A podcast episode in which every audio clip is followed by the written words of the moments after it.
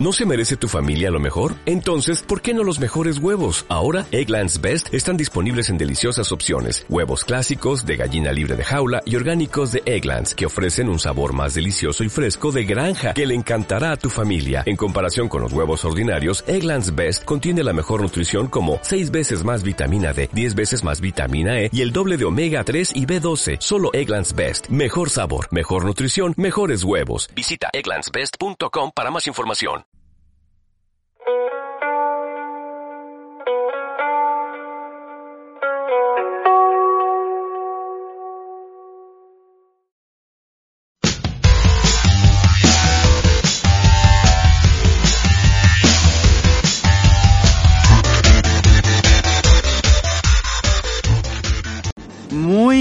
A todos, hoy es viernes 12 de marzo de 2021, yo soy Josh Lucas y os doy la bienvenida a otra prueba mix mini, el podcast diario de otra prueba mix en el que cabe todo, todo, incluso cuando os hablo de aplicaciones que conoce todo el mundo desde hace mucho tiempo, como es el caso de hoy que os voy a hablar de una aplicación, pero Claro, eh, eh, la aplicación de la que os vengo a hablar hoy, si lo habéis visto ya en las notas, en las notas, en el título del episodio, pues mm, no voy a descubrir nada nuevo. A ver, eh, básicamente es una de las principales bases y pilares que tiene Internet a día de hoy.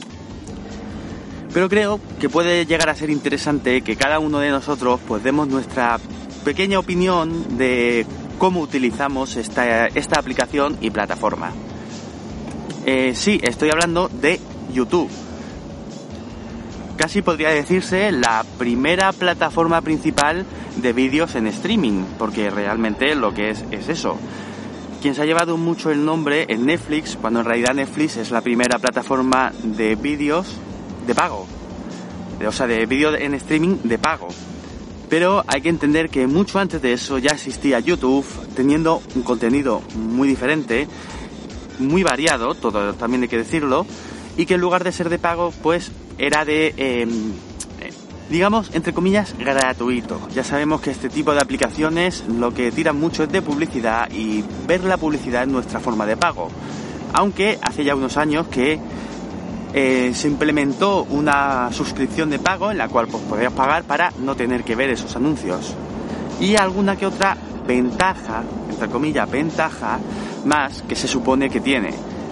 Las ventajas que se supone que tiene extras, sobre todo, me quedo con la de poder ver, eh, poder ver no, poder escuchar YouTube con la pantalla apagada. Algo que desde luego a mí no me parece nada que sea tan ventajoso como, como para tener que pagar por ello. Sobre todo cuando hay una forma de hacerlo de manera gratuita.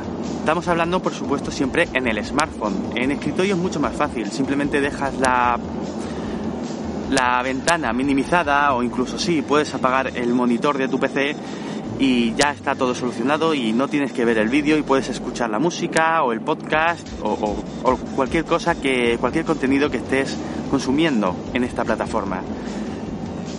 Ya hablé hace tiempo de cómo, cómo se hace esto de escuchar YouTube desde el móvil sin tener que, pagar esta suscripción de pago. Un pequeño resumen, básicamente tú te pones en, tu navegador como Chrome, por ejemplo, eh, Chrome, y entras a YouTube, pero marcando modo de escritorio.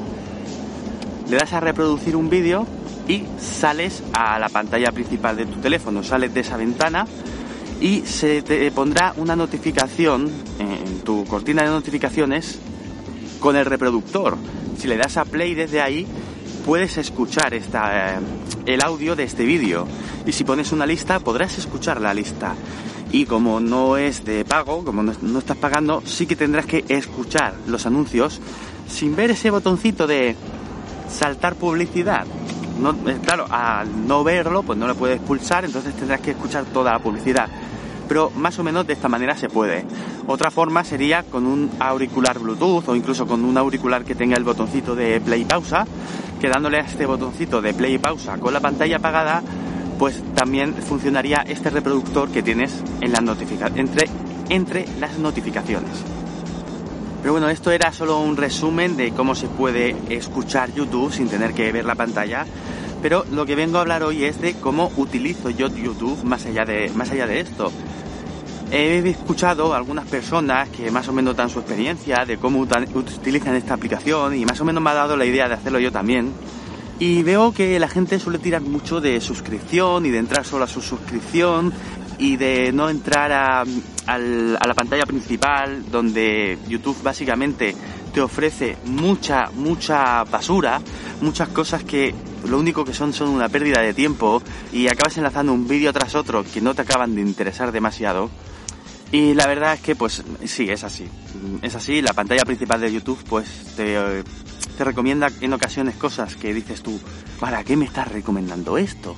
Pero bueno, ahí queda, ahí está la cosa y desde luego yo por la pantalla principal de YouTube paso cero, paso poco, o sea, paso para lo justo para darle a otro botón. ¿A qué botón? ¿Al de las suscripciones? No.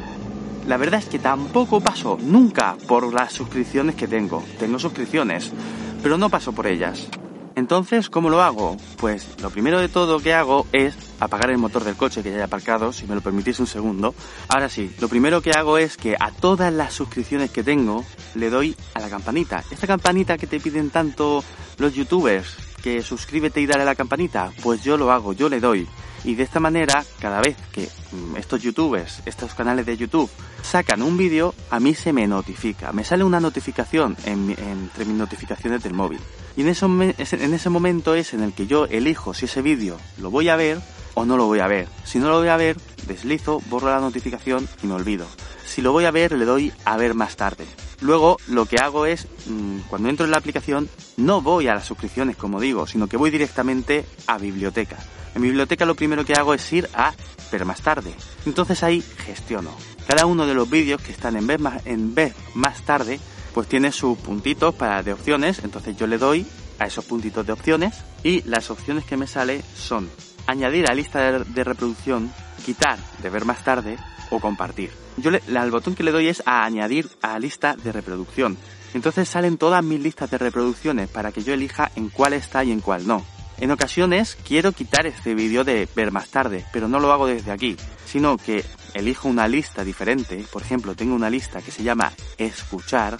Si habéis estado atento, mi consejo de antes iba precisamente de eso, de escuchar. Y esta lista lo que hago precisamente es escucharla. Y salgo dándole al botón de atrás o tocando en la pantalla en un sitio diferente. El vídeo ya está en esa nueva lista de reproducción y ahora lo que quiero hacer es quitarla de ver más tarde. Por lo tanto, en lugar de hacerlo desde este lugar de las listas, lo hago deslizando el vídeo de derecha a izquierda. Me aparece un botón rojo que pone quitar y le pulso. Y de esta manera quito el vídeo de ver más tarde. Así no se me acumulan tantos y tantos vídeos en esta lista de ver más tarde. Luego, dependiendo del momento, pues elijo una lista u otra, dependiendo del tiempo que tenga, o si me apetece más ver una cosa que otra, o si lo único que puedo hacer en ese momento es escuchar. Y por supuesto, conforme voy viendo o escuchando estos vídeos, pues luego voy haciendo el marcado de quitar de las listas para no, volver a verlo, porque claro, si ya lo he visto, no necesito volver a verlo. En YouTube está muy fácil esto de que cada vídeo cuando lo has visto te sale la barra roja abajo de, que lo has completado. Y si está medio completar te sale media barra y este tipo de cosas. Entonces visualmente es bastante fácil de elegir qué vídeo es el que quieres quitar de esta lista. Y esta es la manera en la que yo utilizo YouTube. Una cosa que no os he comentado y tendría que haberlo hecho al principio del vi digo al principio del episodio. Y es que en este episodio, como os voy a hablar de aplicaciones, eso está muy relacionado con la tecnología y este episodio también irá al podcast Otro Droide Más. Como tal, ya habéis podido escuchar que la música es un poco diferente a lo que suele ser y es precisamente por eso. Y podréis en, en, perdón, y podréis encontrar tanto otro droide más como otra prueba mix mini como todos mis otros podcasts en mi blog otrapruebamix.wordpress.com. Esto y todas las formas de contactar conmigo y mucho más en las notas del programa. Muchas gracias por haberme escuchado y sin más dilación me despido de vosotros como siempre con un gran hasta luego.